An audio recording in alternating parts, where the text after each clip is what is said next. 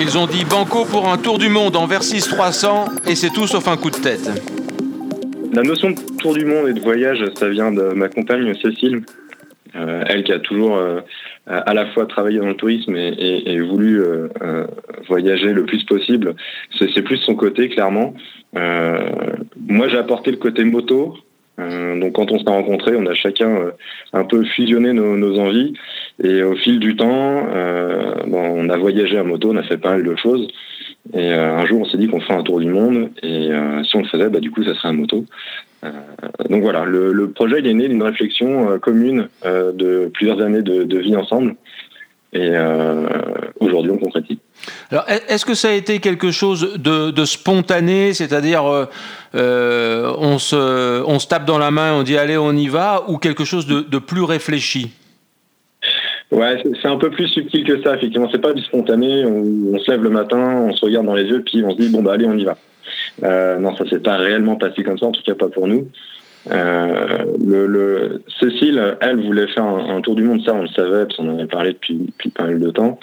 Euh, dans son idée, avant de me connaître, c'était plus un, tour du monde en, avion et visiter les pays à pied, en sac à dos et en avion. Mhm. Moi, mon idée, j'ai toujours aimé les voyages à, deux roues et euh, j'avais toujours eu envie de faire un long voyage en deux roues. Euh, ça apporte plus de contraintes, mais c'est aussi, euh, à mon sens, plus enrichissant. donc c'est au fil du temps où on faisait des, petits voyages deux roues et des petits ou plus ou moins petits où on s'est dit bah finalement on peut le faire, on, doit pouvoir le faire, il faudrait qu'un jour on se lance. Et, là donc là c'était la bonne opportunité pour nous de se lancer pour plusieurs facteurs, plusieurs raisons euh, des deux côtés. Et on s'est dit, euh, faut sauter le pas, sinon on ne le fera jamais. Alors, est-ce que tu veux bien un peu nous, nous euh, cadrer votre situation? C'est-à-dire, quel est votre, votre profil? Quel âge vous avez? Dans quel secteur professionnel vous, vous évoluez? Depuis combien de temps vous pilotez tous les deux? Et quel type de voyage de rodage vous avez fait? Cécile a, Cécile a 32 ans et elle a toujours travaillé, euh, du moins jusqu'à récemment, dans le tourisme. Donc c'est toujours cet aspect euh, voyage hein, qui, la suivait de près. Mmh.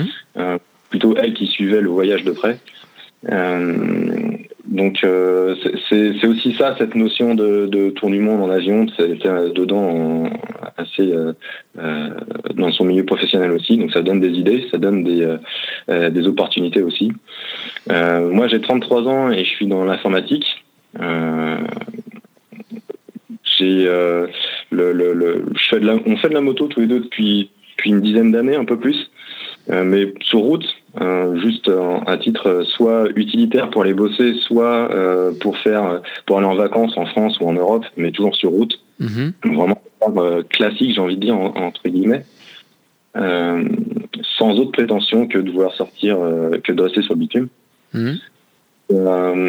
quand on s'est quand on s'est dit qu'on pouvait réaliser ce projet, qu'on pourrait effectivement envisager de faire un d'aller partir plus loin, sortir des sentiers battus et sortir du bitume. Euh, bah là, ça n'a pas eu comme une évidence. Il nous fallait changer de moto parce qu'on n'avait pas les motos adaptées euh, et surtout euh, se former pour du pilotage en off-road notamment. Mhm. donc là, on a entrepris plusieurs démarches à la fois évidemment pour changer de moto, pour les équiper et pour s'entraîner nous-mêmes sur ce type de, de conduite. Alors, qu'est-ce que vous avez fait pour vous entraîner off-road? Euh, alors effectivement, oui, c'était une grosse partie de la préparation de notre voyage, c'était euh, comment s'assurer que le jour où on se retrouvera sur une piste euh, au Tadjikistan, on, sache à peu près gérer avec une moto chargée. donc en fait, on s'est rapproché de, de Cocorico Rando en France qui fait, qui organise des événements trail, maxi trail off-road, et notamment un événement qui s'appelle le Marche Moto Madness qui permet à, des débutants ou des confirmés de venir euh, sur place euh, s'entraîner sur des manèges, euh, différents manèges off-road. Donc sur du sable, de la pierre, il y a un peu toutes sortes de parcours. Et donc on connaissait pas, on s'est inscrit un peu comme ça pour voir. et c'était absolument fantastique qu'on y a découvert là-bas, à la fois l'organisation bien sûr qui était au poil, mais les manèges qu'on fait à notre rythme, comme on veut, dans l'ordre qu'on veut, les connaissances, les relations qu'on se fait, les gens qu'on rencontre là-bas, que ce soit le staff ou les autres participants qui sont tous absolument euh, euh, bienveillants, qui donnent des conseils, qui s'arrêtent quand on a un souci, etc. Donc vraiment, quand on est débutants comme nous, c'était dans le cas en tout cas, euh, c'est super rassurant et on a appris beaucoup de choses. Et surtout, les contacts qu'on s'est fait là-bas, on a rencontré pas mal de gens qui sont partis en voyage comme ça, en, tour du monde ou des, des, tours un peu moins longs, qui nous ont donné beaucoup de conseils qui étaient extrêmement euh, intéressés par notre projet et qui étaient prêts à nous aider euh, du mieux qu'ils pouvaient.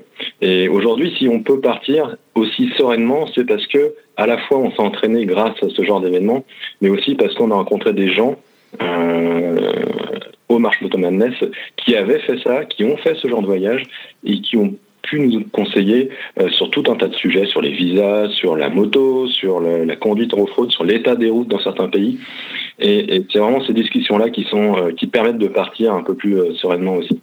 Alors, les motos, on va, on va en parler, c'est un élément évidemment central et qui intéresse tous les gens qui suivent ce, podcast. Est-ce que toi, tu maîtrises au niveau mécanique? Parce qu'on sait que sur un tour du monde, il y a toujours des imprévus. Donc, comment tu as prévu l'imprévu? Ben, j'ai pas prévu l'imprévu. C'est le principe même de l'imprévu, effectivement. Euh, que ça soit au niveau mécanique, comme sur tous les autres aspects d'un voyage comme ça, on, essaie de le préparer un maximum, mais euh, évidemment, il y a plein de choses qui vont nous sur le, sur le du nez, et, et ben, on, faudra gérer en temps réel hein, quand ça se produira. Euh, sur la partie mécanique pure, comment on s'est préparé au maximum? Bah Déjà, les motos, on les a achetés un an et demi avant de partir. On les a pas achetés au dernier moment. Euh, déjà pour pouvoir se faire la main avec, pour pouvoir les équiper et aussi euh, pour euh, comprendre comment elles fonctionnaient en termes mécaniques et connaître leurs points faibles. Mhm. Et c'est qui s'est révélé assez assez important parce qu'effectivement on n'a fait pas le modif sur les sur les motos en termes d'accessoires pour la bagagerie etc savoir comment on chargeait les motos ça c'est extrêmement important de savoir comment bien euh, équiper sa moto pour pas être ennuyé le jour où tu pars euh, parce que bah, tu vas rester avec tes, équipements pendant 7-8 euh, mois et tous les jours tu vas t'en servir, faut pas que ça soit trop un, problème.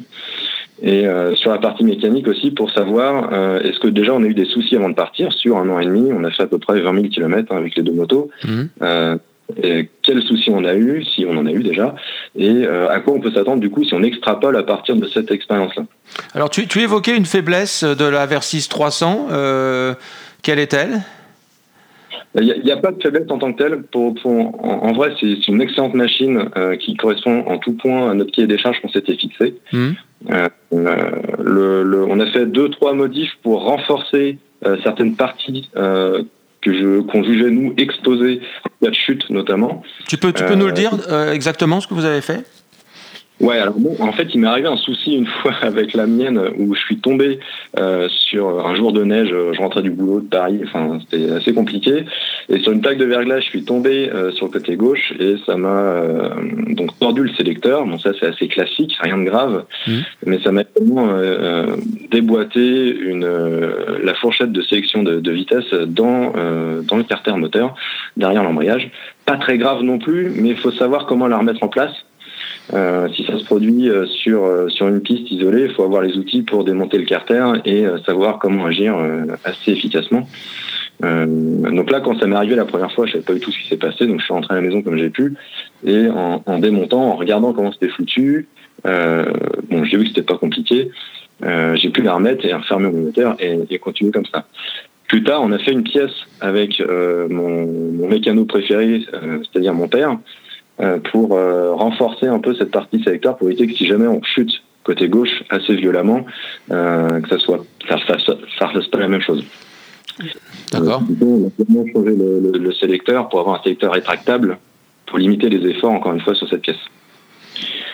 Ça fait partie des, choses. Donc c'est c'est on n'a rien touché structurellement à la moto, on a juste rajouté des choses pour protéger, comme cet exemple-là, des éléments clés de la moto. Alors sinon, au niveau équipement, alors euh, cette moto, euh, on, va, on va venir évidemment au détail du voyage, parce que pour l'instant, on ne connaît pas encore votre parcours, mais procédons dans l'ordre. Donc cette moto, qu'est-ce que vous lui avez euh, mis comme, comme top case, comme sacoche Quel est votre, votre équipement? Alors c'est une très bonne question parce que quand on, nous au départ, on n'y connaissait pas grand-chose en, équipement moto pour ce genre de, de, périple. Mmh. Euh, donc quand on commence à se renseigner, on pose des questions aux gens, on regarde sur les forums. Euh, bah évidemment, il y a tous les avis. Euh, tout, tout, il y en a qui jurent que par des, des sacoches rigides, d'autres que par du souple. Euh, c'est difficile de se faire son propre avis quand on n'a pas encore testé la moto, pas testé l'équipement et pas voyagé soi-même parce qu'on voyage tous différemment, à des rythmes différents, sur des routes différentes. Et donc on n'a pas forcément les mêmes attentes. Et c'est pour ça que c'est très difficile, juste en parlant avec les gens ou en lisant des forums, euh, de savoir exactement ce que nous, on va vouloir. Euh, donc du coup, on a coupé la poire en deux. Euh, on est parti sur du top 15 rigide chez euh, Motec, euh, mhm. donc les, des tracks ADV si je me trompe pas. et par contre en sacoche souple, enduristan, latéral. Très bien. Pour limiter à la fois le poids, mais également le risque si jamais on tombe, éviter de se coincer une, cheville ou un pied sous une sacoche rigide. Mhm. je suis arrivé à beaucoup de gens. voilà, on a préféré tabler sur la sécurité de nos chevilles par rapport à la sécurité de nos affaires, parce qu'évidemment, en souple, bon, les affaires sont moins protégées euh, face à l'effraction, par exemple.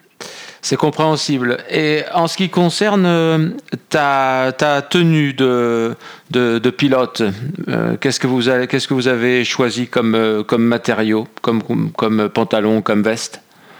Alors, sur l'équipement pilote, on a on ne voulait pas être embêté, on voulait pas être euh, mouillé par temps de pluie parce que euh, il y a beaucoup de vestes, euh, de combinaisons qui sont étanches, mais en fait c'est étanche jusqu'à quel point? C'est ça la question qu'il faut se poser parce que étanche, si jamais on baigne avec, bah, elle l'est plus, donc c'est pas réellement 100% étanche. Mmh. donc du coup on a choisi de tabler dans le bah, dans le haut de gamme quand même parce que c'est quand même une combinaison qu'on va mettre tous les jours, tous les jours et, et on va la qualité de notre voyage va fortement en dépendre. Donc on est parti sur du climb. Euh, euh, donc c'est effectivement pas donné, mais pour le coup, on est équipé depuis pas mal de temps avec et on en est vraiment très satisfait. Euh, on dira avec certitude au retour si vraiment ça vaut le coup de l'investissement, mais pour le moment, on en est à peu près convaincu. ça nous a jamais fait défaut, c'est réellement résistant à la pluie et respirant à la fois ça inspire confiance. Quel modèle vous avez choisi? Je crois que c'est la Carlsbad. Au niveau du, du, casque ou des casques, vous avez euh, opté pour quoi? On a opté pour des, casques modulables parce qu'on s'est rendu compte sur des voyages euh, préparatoires que le, fait de pouvoir rapidement ouvrir son, casque, euh, à la fois pour quand il fait chaud, mais aussi pour échanger avec les gens quand on s'arrête sur le bord de la route, c'est quand même vachement, vachement plus convivial que d'avoir un, intégral mmh. qu'on enlève fortement ou qui est plus compliqué à enlever à ce moment-là. Euh, donc on est parti sur, deux modulables. Euh, moi je suis avec un, Scorpion euh, ADX1 que j'ai depuis pas mal de temps et qui est relativement bon marché et dont je suis assez content. sauf au niveau de, l'isolation phonique où il est effectivement un peu bruyant, mais vu qu'on roule tous les deux avec des bouchons, c'est moins gênant. Mhm. et Cécile est passée sur un ah, Cécile est passée sur un AJC euh, RPHA. Ok, alors donc ça c'est votre équipement. Maintenant on a hâte euh, de connaître euh, le, parcours. Donc quel type de tour du monde vous envisagez? Vous allez dormir sous la tente Vous allez des fois séjourner chez l'habitant Sur quel type de chemin vous allez passer? Est-ce que tu peux nous dévoiler tout ça? Ah oui, oui, bien sûr. Alors, le, but principal, hein, comme du, voyage, c'est effectivement de faire le, tour, euh, le, tour de la planète par l'hémisphère nord. Euh, donc, on, en passant par la route de la soie. Donc, on traverse l'Europe euh, par l'Allemagne, la République tchèque, l'Ukraine et euh, la Russie. Euh, pour redescendre en Kazakhstan et Ouzbékistan. Et là, on attaque la partie euh, vraiment la route de la soie pure avec la, la Pamir notamment. Euh, pour ensuite remonter sur le Kazakhstan, re-Russie et Mongolie. Donc là, on s'attend à beaucoup de pistes dans ces endroits-là. mmh. la route en, très mauvais état. D'où l'entraînement aux fraudes que j'évoquais tout à l'heure. C'est là où ça va être utile. L'idée est ensuite de rejoindre Vladivostok pour aller au Japon via la Corée. Et du Japon, trouver un moyen, on ne sait pas trop encore, c'est en cours de finalisation, trouver un moyen de rejoindre Vancouver, donc à, l'ouest du Canada, pour traverser à la fois le Canada et les États-Unis et finir à Montréal. Et, voilà, et de Montréal, retour en Europe euh, directement sur, sur, sur la France? Oui, alors là aussi le retour reste encore à, définir, mais c'est effectivement l'idée. On veut ramener les motos en France. Euh, c'est euh, certaines personnes nous disent ouais, mais vous avez payé plus cher de transport que de moto, parce que c'est vrai que la, la Versys 300 c'est une excellente moto qui est, très bien placée en termes tarifaires, mmh. et c'est vrai qu'on va payer plus cher de transport que de valeur de moto. Mais euh, moi, une fois que j'ai fait le tour du monde avec une moto, je la ramène chez moi. Je peux. c'est sentimental. C'est sentimental, exactement. Euh, je veux l'avoir dans mon garage. Je veux dire, euh, je veux pouvoir dire, je suis parti de chez moi avec et je suis revenu chez moi avec. Bien sûr. Et je continuerai à rouler avec éventuellement. C'est vraiment ça l'idée. Et donc, si j'ai bien compris, ce sera, ce sera bivouac alors? Alors, on aura évidemment tout l'équipement euh, bivouac euh, euh, parce que il y aura des nuits sûrement ou même pas mal de nuits en, camping et bivouac. Mmh. après, si, si c'est comme notre précédent voyage au Maroc, c'était un voyage d'essai qu'on a fait au Maroc où les hébergements sont relativement bon marché. Il n'y a pas trop de questions à se poser en vrai. Hein. Si c'est pour 10 euros, on peut avoir une chambre, une douche et, et, un lit. Mmh. en général, on n'hésite pas trop, surtout s'il pleut. Hmm, Mais il est vrai qu'on embarque tout le matos de, de, camping. Alors, alors un, voyage comme ça qui fait rêver, vous le prévoyez sur euh, quelle durée ou du moins quelle, quelle marge vous vous donnez? Et quel budget estimé euh, vous avez calculé? Alors sur, la durée du voyage, nous on a des, contraintes. Enfin moi en tout cas j'en ai une sur la partie euh, professionnelle parce que je suis en congé sabbatique et je dois reprendre le travail euh, en, décembre. Donc ça fige un peu la date euh, maximum d'arrivée.